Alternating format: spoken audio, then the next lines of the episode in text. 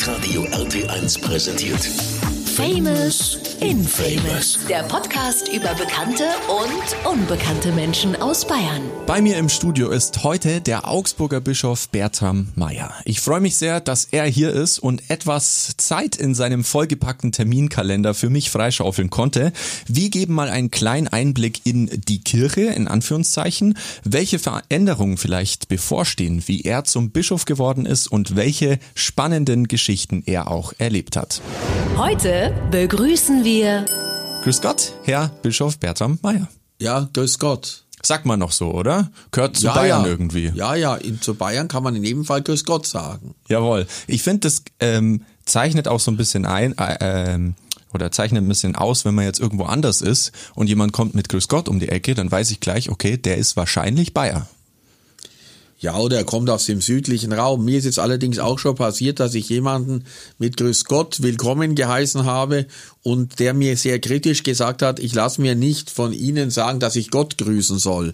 Also Grüß Gott kann auch als Aufforderung, als Imperativ interpretiert werden, aber ich finde es gut, Grüß Gott zu sagen, wie auch Pfirti, für Gott, wenn man auseinandergeht, das heißt, behüte dich Gott. Ja. Gott möge dich behüten und das sind schöne Wünsche. Ich kenne nur noch die Antwort, ja, wenn ich ihn sehe. Also Grüß Gott, ja, wenn ich ihn sehe.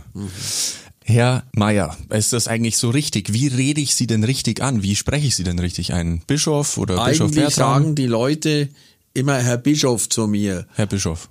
Ja, Haben Sie sich daran auch mittlerweile schon gewohnt, oder? Sie habe ich mich ja. gewöhnt, weil ich war ja vorher nicht äh, gleich im Bischofsamt. Ich war vorher in anderen Funktionen tätig. Da hat man auch Herr Kaplan oder Herr Pfarrer zu mir gesagt. Okay, also da muss man sich auch ein bisschen dran gewöhnen, dass man jetzt auf einmal der Bischof ist. Genau. Wo kommen Sie denn gerade her? Ich habe es ja gerade schon erwähnt, Sie sind äh, ziemlich eingebunden. Was haben Sie denn gerade gemacht? Ich komme jetzt gerade aus meinem Büro, aus dem Bischofshaus. Da ist der Schreibtisch auch immer recht gut gefüllt. Und jetzt mache ich diese Pause bei Ihnen. Und ich hoffe, dass der Talk nicht zu anstrengend wird. Das hoffe ich auch. Eigentlich geht's ja hauptsächlich um Sie und da kommen wir gleich mal dazu. die Person. Was ist denn dieser Beruf, den Sie machen? Also Bischof sein ist ja quasi ein Beruf, oder? Bischof sein ist ein Beruf, aber ist auch eine Berufung, nicht nur ein Job. Ich habe mich nicht nur entschieden, bei der Kirche mein Geld zu verdienen, sondern ich möchte Jesus nacheifern und seine frohe Botschaft, das Evangelium den Leuten von heute anbieten. Das ist der entscheidende Punkt. Und Bischof wird man ja nicht per Bewerbung. Also die Bischofsstelle ist nicht ausgeschrieben, sondern es ist im wahrsten Sinne eine Berufung.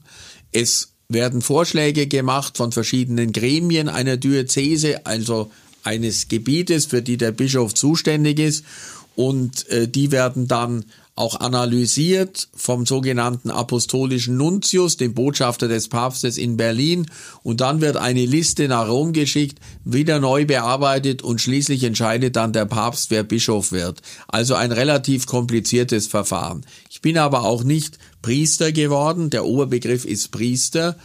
Um Bischof zu werden, ich bin es jetzt geworden, muss aber auch sagen, dass es mir in den gut dreieinhalb Jahren nie langweilig geworden ist. Ich bin Bischof jetzt seit Januar 2020. Da war gerade Corona am Horizont. Ich habe also schon einiges auch erlebt in dieser Bischofszeit. Also Bischof sein ist bis jetzt für mich kein Spaziergang, sondern durchaus auch eine recht anstrengende Wanderung mit Klippen, mit äh, Dingen, die nicht sind wie eine ausgeleuchtete Autobahn. Ich muss auch immer wieder Krisenmanager sein und vor allem, ich muss den Laden zusammenhalten. Ich muss ein Diener der Einheit für die Menschen sein. Mhm. Das haben Sie sehr, sehr schön beschrieben. Und weil Sie gerade von Spaziergang und Wanderung sprechen, ähm, Sie sind ja auch gebürtiger Bayer, ähm, kommen Aus Bayerisch-Schwaben, aus dem Lechrein. Genau, genau. Ähm, da sind Sie geboren und aufgewachsen. Genau, ich bin geboren in Buchloe, das ist schon richtig schwäbisch, aber da war ich nur eine Woche im Krankenhaus, bis ich dann äh, äh, entlassen wurde, also mit der Mutter. Mutter und Sohn waren die ersten Tage im Krankenhaus. Ich habe dann dort im Krankenhaus in der Kapelle auch mit vielen anderen Säuglingen die Taufe empfangen und dann ging's ab nach Kaufering, wo mein Elternhaus steht, bis heute. Kaufering, das ist der eigentliche Mutterboden meines Lebens. Sehr schön gesagt. Sie haben es gerade schon gesagt, Bayerisch Schwaben ist Ihre Heimat. Wo sehen Sie da den schönsten Ort der Region, wenn ich so fragen darf? Also zunächst mal ist natürlich Kaufering für mich ein sehr schöner Ort und ich bin sehr gerne neben meiner Heimatpfarrkirche in St. Johann, das ist die alte Pfarrkirche, Barockkirche, über 300 Jahre alt. Schon als Kind bin ich da mit dem Fahrrad gerne hingefahren, bin auch, wenn keine Gottesdienste sind, gerne reingegangen, habe einen kurzen Gruß an Gott gerichtet und hier finde ich es sehr, sehr schön, das muss ich sagen, Oberschönenfeld. Und zwar nicht nur das Kloster, sondern das ganze Umfeld, der Wald, die Wiesen, auch die Kulinarik. Man kann gut Kaffee trinken und Brotzeit machen. Also das tut einfach Seele und Leib sehr gut. Wenn ich ja mal Zeit habe, so oft kommt es nicht vor, fahre ich gerne auch mal nach Oberschönenfeld raus. Das ganze Ensemble, das ganze Paket für Seele und Leib ist wohltuend. Hm, da haben wir in Bayern oder bei der Schwaben wirklich sehr, sehr viele schöne Regionen so drumrum, wo man auch eben neben dem Kloster beispielsweise schöne Weidelandschaft auch hat einfach. Das finde ich, das macht Bayern wirklich sehr besonders. Sie haben es gerade eben schon erwähnt, wie Sie zum Bischof geworden sind, aber da wollte ich jetzt nochmal genauer drauf eingehen, weil es gab ja auch noch ein paar Vorstufen, wie Sie auch schon gesagt haben. Ähm, das war ja nicht so, dass Sie als zwölfjähriger, zwölfjähriger Junge gesagt haben, Mensch, in 30 Jahren will ich Bischof sein oder in 40, ähm, sondern äh, da gab's, da muss man ja auch was für tun, ne? Ja, aber man muss es auch geschehen lassen. Man muss sich rufen lassen. Was ich schon immer gerne werden wollte, war Pfarrer. Ich weiß, dass aus einem äh, Vorhang, einem weißen Vorhang, mir die Mutter ein Messgewand hat machen müssen. Da war ich vielleicht sechs, sieben Jahre alt. Dann aus Holzbausteinen habe ich ein Segenskreuz zusammengebastelt. Ich bin auch gerne in die Kirche gegangen in meinem Heimatort, also selbst in den Nachmittagsgottesdienst, in die sogenannte Andacht. Manche sagen, komm Bertram, du bist bloß deshalb in die Kirche gegangen, weil du dann beim Abspülen nicht hast helfen müssen nach dem Sonntagsessen. So war's nicht. Ich war gerne in der Kirche, um dort Gott, dem Allerheiligsten, nahe zu sein. Ich bin da nie in einem kirchlichen Gymnasium gewesen, geschweige denn in einem Internat, war ganz normal am staatlichen Gymnasium in Landsberg. Da habe ich viele Freunde und auch gute Freundinnen gefunden. Manche Beziehung ist bis heute noch lebendig. Habe dann Abitur gemacht und meine große Alternative wäre gewesen, Rechtswissenschaft zu studieren. Aber ich habe dann Jura doch auf die Seite gelegt und habe gleich Theologie gemacht, zunächst in Augsburg, weil ich dann nicht Anwalt für eine Sache sein wollte, sondern ich mich verstehe bis heute als Anwalt Jesu Christi, als Anwalt des Evangeliums. Ja, und dann ist es weitergegangen. Nach vier Semestern hat mich der damalige Bischof nach Rom zum Studium geschickt. Das hat meine Sichtweise nochmal enorm erweitert. Nicht nur sprachlich, auch kulturell. Italien liegt mir eben auch sehr. Nicht nur die Kulinarik, sondern die Mentalität. Also ich bin mit Italienern sehr gut äh, zur Rande gekommen, habe auch dort schnell Freunde gefunden, ja, die Priesterweihe habe ich dort auch empfangen in Rom, habe dann eine Doktorarbeit geschrieben. Da hat es mich wieder hierher eher zurückgezogen, thematisch, nämlich über einen Mann, der auch aus unserer Gegend, aus unserem Bistum kommt, nämlich Johann Michael Seiler, einen großen Theologen, der dann auch Bischof in Regensburg geworden ist. Ja, was dann noch beigetragen hat, ist mein Elternhaus. Ich komme aus einer konfessionsverschiedenen, manche sagen auch konfessionsverbindenden Ehe. Also der Vater war evangelisch bis zu seinem Tod, die Mutter katholisch, meine Schwester auch katholisch. Also ich habe auch die Ökumene mit der Muttermilch aufgesaugt. Ja, dann habe ich ganz normal die einzelnen Schritte getan. Ich war an zwei Stellen Kaplan, also sozusagen Seelsorgshiwi, würde man sagen. Da habe ich die ersten Lektionen mitbekommen, wie Seelsorge geht. Dann war ich Pfarrer und Dekan in Neu-Ulm und dann kam ich wieder nach Rom ans Staatssekretariat, also wir können auch sagen in das päpstliche Sekretariat, hochinteressant unter Johannes Paul II., dem polnischen Papst. Und seit etwa 20 Jahren bin ich wieder bei mir hier in meiner Heimatdiözese, wo ich im Domkapitel tätig war. Domkapitel, das ist sozusagen das Kabinett, das um den Bischof herum ist und ihm hilft, das Bistum zu leiten. Da war ich für Ökumene zuständig, für interreligiösen Dialog, für Ordensgemeinschaften, für Pilgerwesen und nicht zuletzt auch für die Weltkirche. Also das hat irgendwo sehr, sehr gut gepasst. Und als dann Bischof Konrad Starsa aus Altersgründen in Ruhestand getreten ist, ist eben das Verfahren angeleiert worden, von dem ich vorher gesagt habe, es werden da mal Kandidaten aber äh, geheim, also nicht, dass es eine riesen öffentliche Debatte gibt, gesucht. Es nimmt dann das Verfahren seinen Lauf und am Ende hieß es dann eben im Januar 2020 habe ich äh, bin ich nach Berlin eingeladen worden zum Vertreter des Papstes hier zu seinem Botschafter, dem Nuntius, der mich gefragt hat, ob ich den Ruf annehmen würde und Bischof von Augsburg machen würde. So ist es gelaufen. Wahnsinn. Step das, by step. Das, das muss ja auch, ähm, ja, ich meine, ich bin mir sicher, es muss ja dann auch eine enorme Ehre sein, wenn man dann so gefragt wird, wenn das Ganze so geheim gehandhabt wird. Aber ich kann mir vorstellen, dass Sie da bestimmt vorher auch schon so ein bisschen was gehört haben. Mensch, da handelt man, also da, da, da ist mal Ihr Name gefallen mit, ja, das wäre ja eine Vertretungsmöglichkeit, oder? Also so ganz überraschend war es wahrscheinlich nicht. Ja, es ist so, es gibt natürlich immer wieder mal einen Flurfunk, es kann Gerüchte geben, die Leute machen sich ja Gedanken, dass das nicht im luftleeren Raum ist, mhm. aber es wird viel gesprochen, also richtig ernst genommen äh, habe ich es dann erst, als es auf der Zielgeraden war. Okay, sehr cool.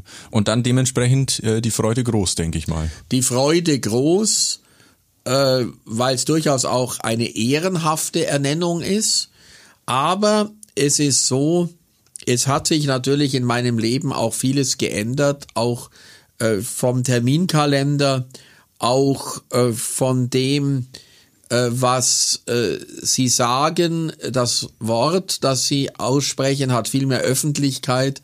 Auch die Botschaften werden mehr auf die Goldwaage gelegt, als das vorher war. Mhm. Bischof ist halt doch noch immer eine öffentliche Person. Mhm. Das hat Vorteile, aber ich muss noch mehr, denke ich, abwägen, wie ich mich ausdrücke.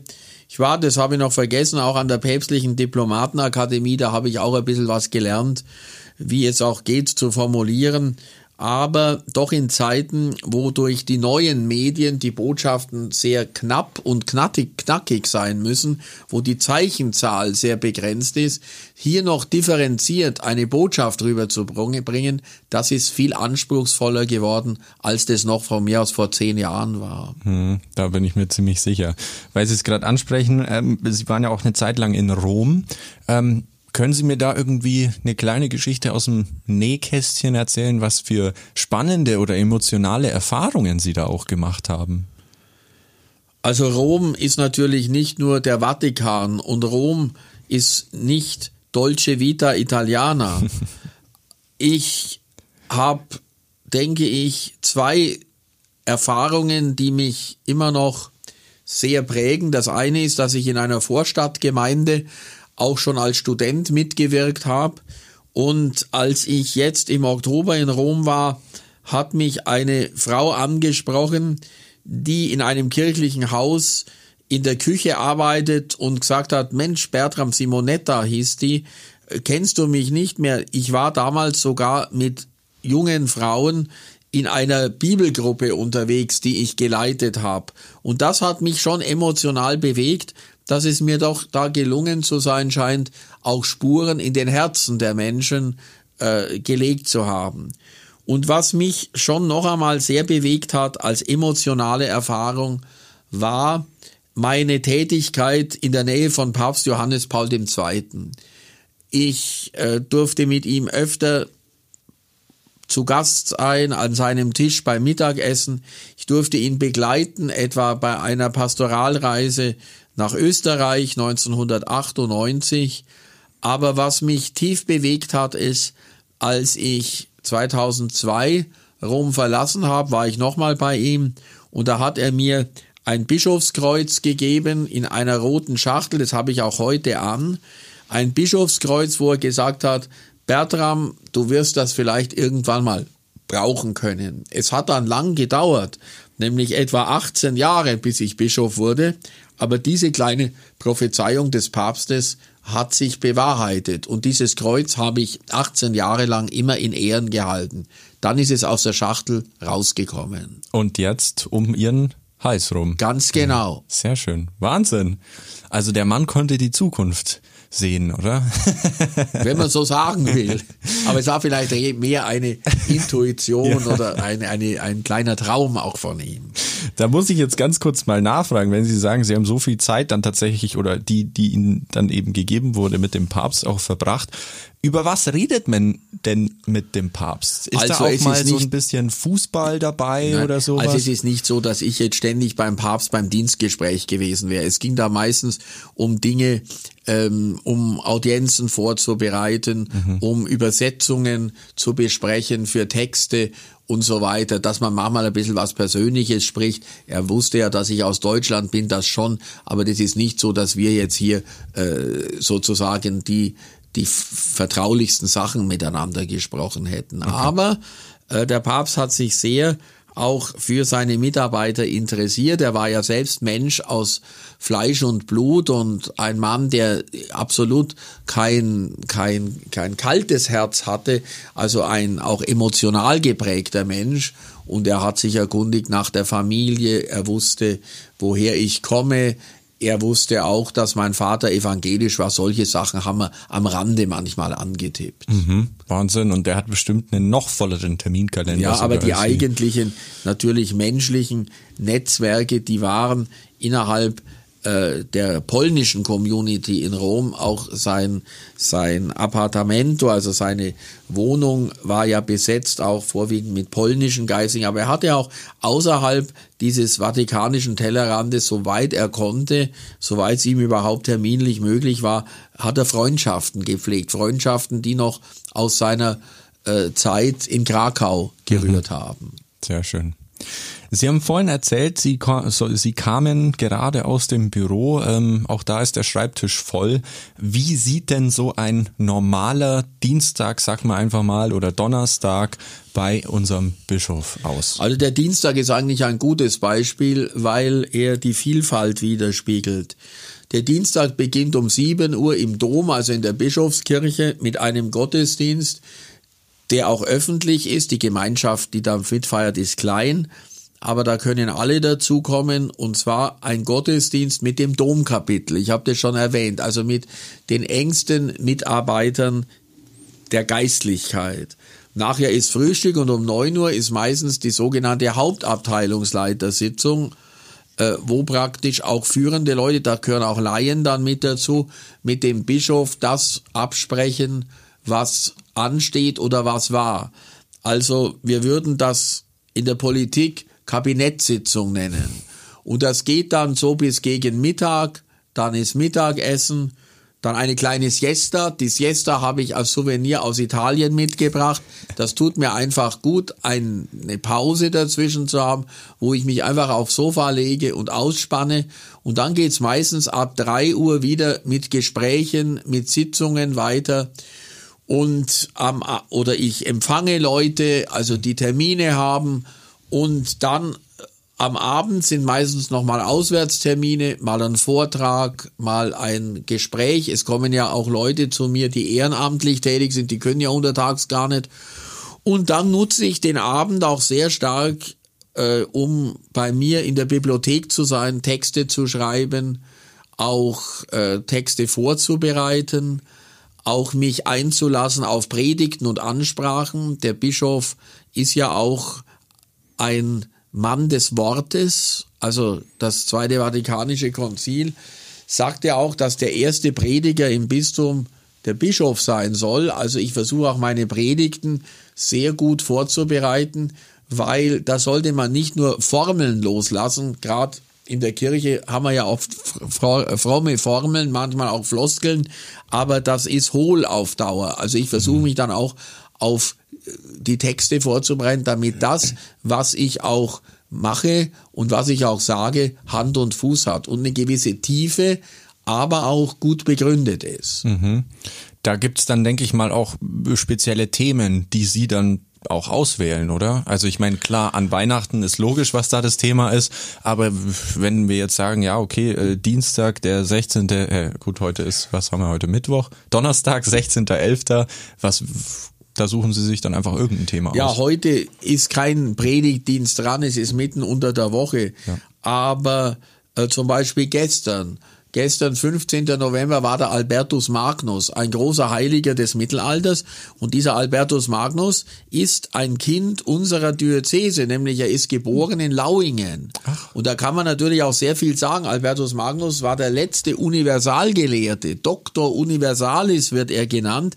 Ihm ist es gelungen, sozusagen das Wissen seiner Zeit noch in seiner Person zu vereinen. Solche Universalgelehrten gibt's so nicht mehr, weil das Wissen die Wissenschaft, die Disziplinen auch sehr aufgefächert sind. Allerdings, das will ich nochmal sagen, es gibt ja Feste, wie Sie es richtig sagen, da ist sozusagen alles vorher schon äh, vorgegeben. Mhm. Also, wie Sie sagen, Weihnachten, Ostern, Pfingsten, klassische Beispiele. Aber dann gibt es in der katholischen Kirche auch eine Leseordnung für jeden Tag, vor allem an den Sonntagen, sind die Texte aus der Bibel, aus der Heiligen Schrift vorgegeben. Und normalerweise hält der Pfarrer, auch der Bischof, die Predigt zu diesen Texten. Er legt die Bibel aus. Er ist ein Interpret, ein Übersetzer der Heiligen Schrift. Und da war es noch in Zukunft, wir haben dann Heilige, wir haben auch Jubiläen. Jetzt am nächsten Sonntag halte ich eine Orgelweihe. Da werde ich bei der Orgelweihe nicht unbedingt äh, predigen über den Altar, sondern ich werde predigen über die Orgel. Was ist die Orgel als Königin der Instrumente? Also es ist sehr viel vorgegeben und da unterscheiden wir uns etwas von der evangelischen Kirche. Die haben nicht dieses reiche Kirchenjahr, weil sie eigentlich keinen heiligen Kalender haben. Sie verehren auch Vorbilder im Glauben. Aber der Heiligenkalender fehlt. Sie haben eine reiche Leseordnung der Bibel, aber ich denke, da sind wir als katholische Christen privilegiert. Ich sage es einmal so, ähm, es wird in der katholischen Kirche, wenn man diesen Reigen mitmacht des Kirchenjahres, eigentlich nicht langweilig, unter der Voraussetzung, dass die Dinge gut gemacht sind. Also ich denke, wir müssen als katholische Kirche auch schauen, dass unsere Angebote gut sind. Also nicht Angebote machen, die vielleicht vor 50 Jahren toll waren und höchstens den Flyer mit Datum auswechseln, sondern wir müssen innovativ, kreativ sein. Das ist mein Wunsch. Mhm. Sehr schön. Sie haben es vorhin ja auch schon angesprochen, es gibt ja auf jeden Fall eine Hierarchie in der Kirche und ich glaube, die Person, die jeder kennt, ist wahrscheinlich der Papst. Gibt es da bei Ihnen, ähm, ich meine, Sie haben es ja vorhin erklärt, es wird ja im Geheimen gewählt und dann muss diese Stelle auch erstmal frei werden, sage ich jetzt einfach mal so. Ähm, Gibt es da Ambitionen, dass man sagt, ja klar, Papst könnte ich mir vorstellen? Die Frage ist scherzhaft gemeint. ich kann mir das eine, kann ich mal so sagen. Der Papst wird ja gewählt aus dem Kollegium der Kardinäle.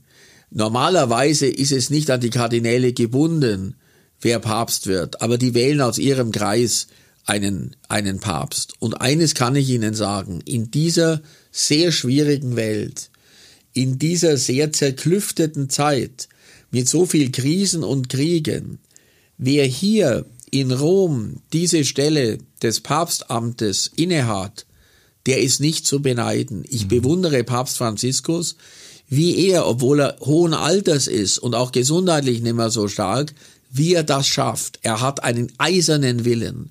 Also äh, ich denke mir, äh, es ist, da hat sich sehr viel geändert. Gerade der Papst ist heute seit Johannes Paul II. ein einer ganz großen Öffentlichkeit ausgesetzt. Der Papst ist wirklich ein Global Player im wahrsten Sinne des Wortes.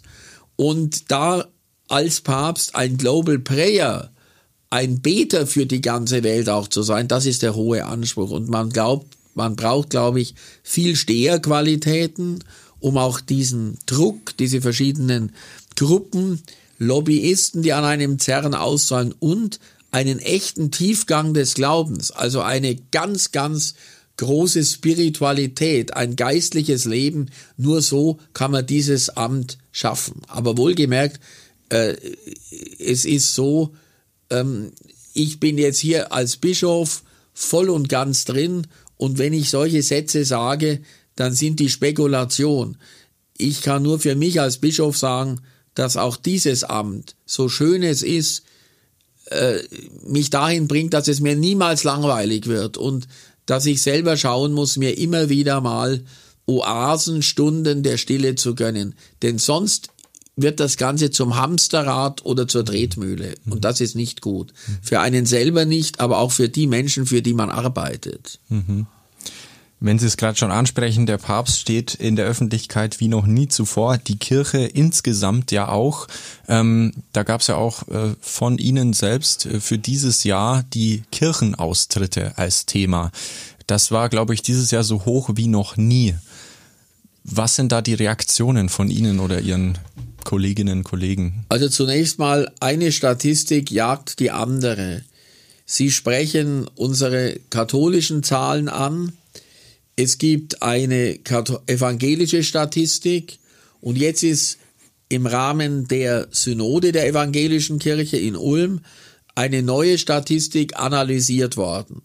Wir sitzen hier wirklich in einem Boot. Wir sind noch getrennte Kirchen, aber was die Austrittszahlen anbelangt, sind die Tendenzen ganz, ganz ähnlich. Mhm. Und das ist für mich wirklich die große Frage. Zunächst mal, jeder Kirchenaustritt schmerzt tut weh. Er hat aber auch sehr verschiedene Gründe.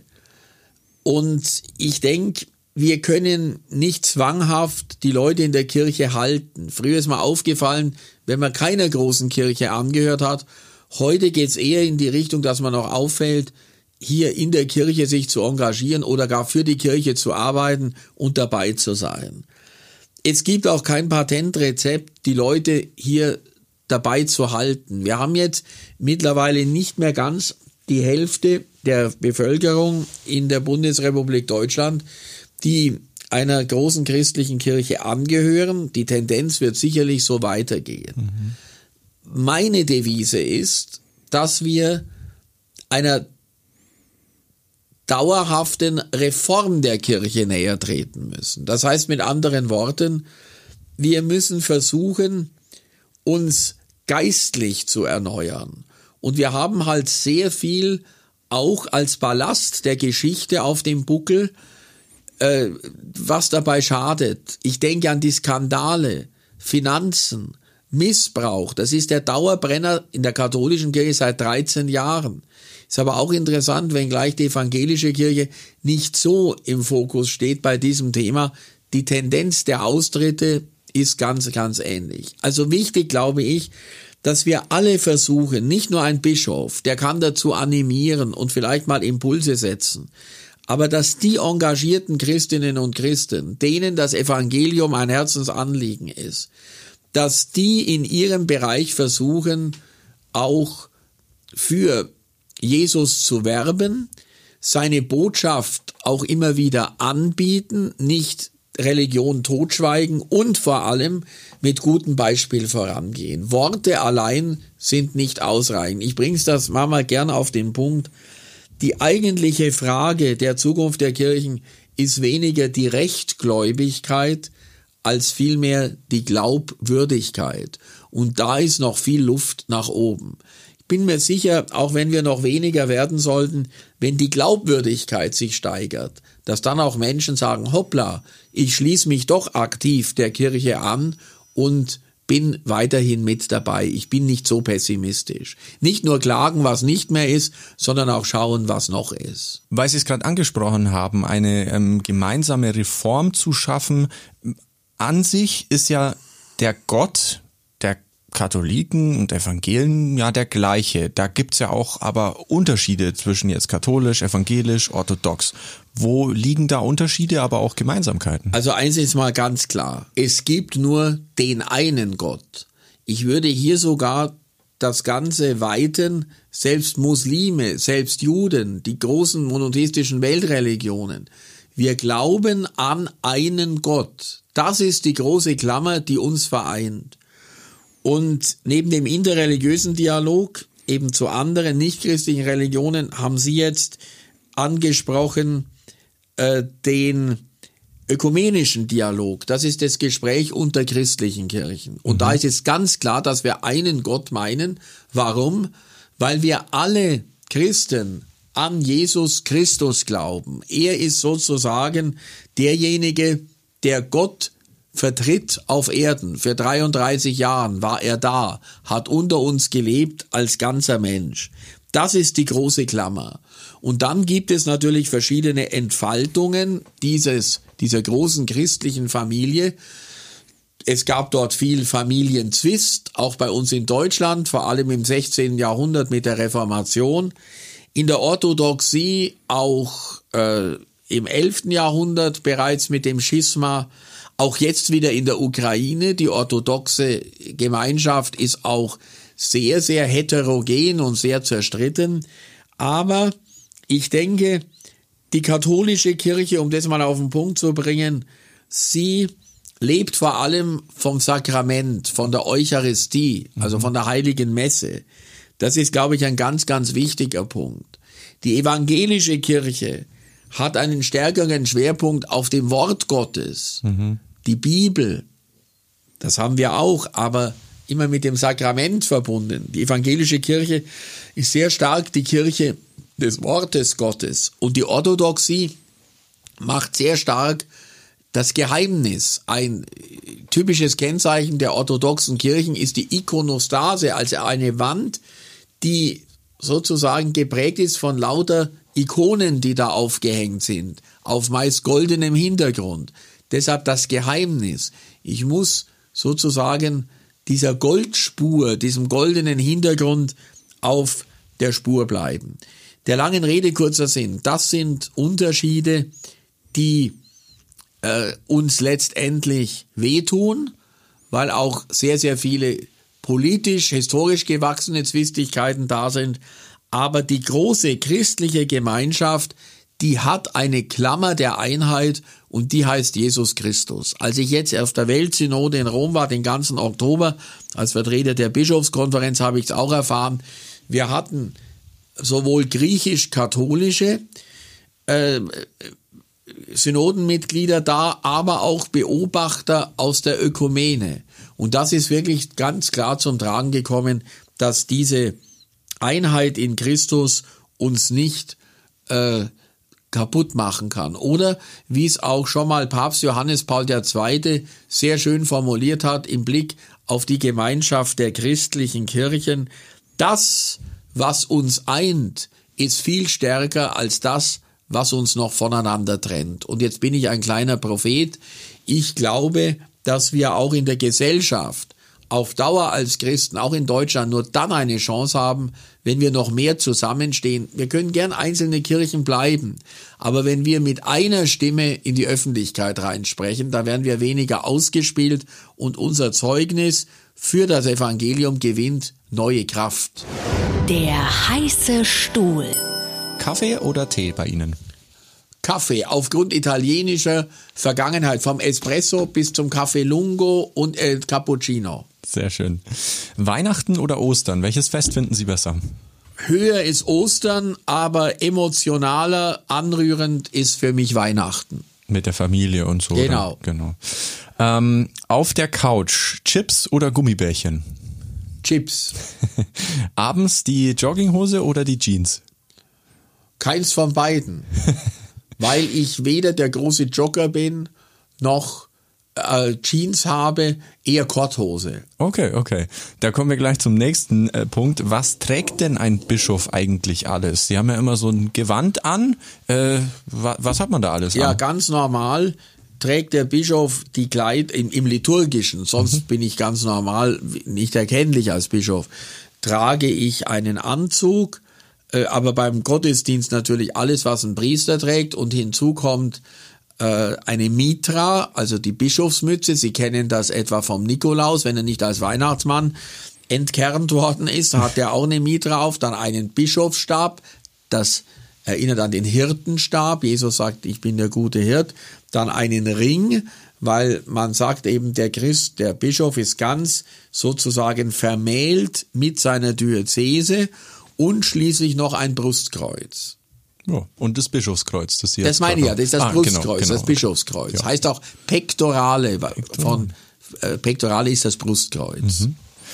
Sie haben es vorhin schon angesprochen. Ähm, was wären Sie denn geworden, wenn nicht Bischof bzw. Theologe? Dann wäre ich Jurist geworden, weil ich glaube, dass ich da Rhetorik und Inhalt, aber auch Einstehen für das Recht gut hätte verbinden können. Das könnte ich mir gut vorstellen, ja.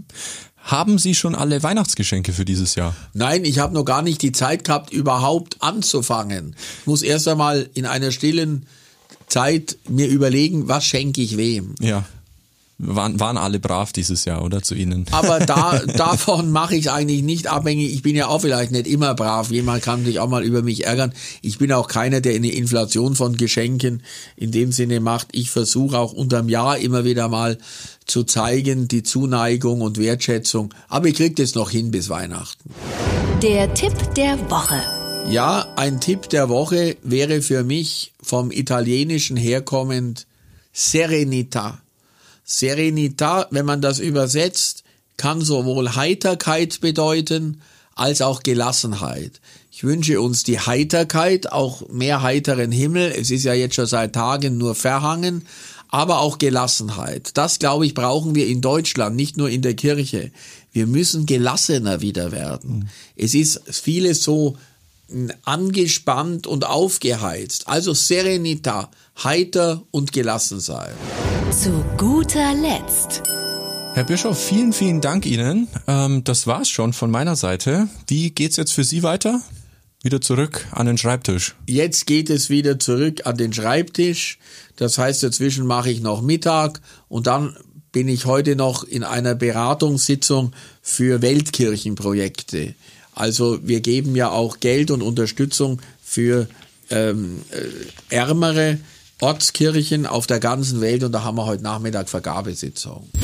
Famous Infamous. Der Hitradio RT1 Podcast über bekannte und unbekannte Menschen aus Bayern. Und die Geschichten dahinter. Alle Folgen zum Nachhören auf rt1.de und überall, wo es Podcasts gibt.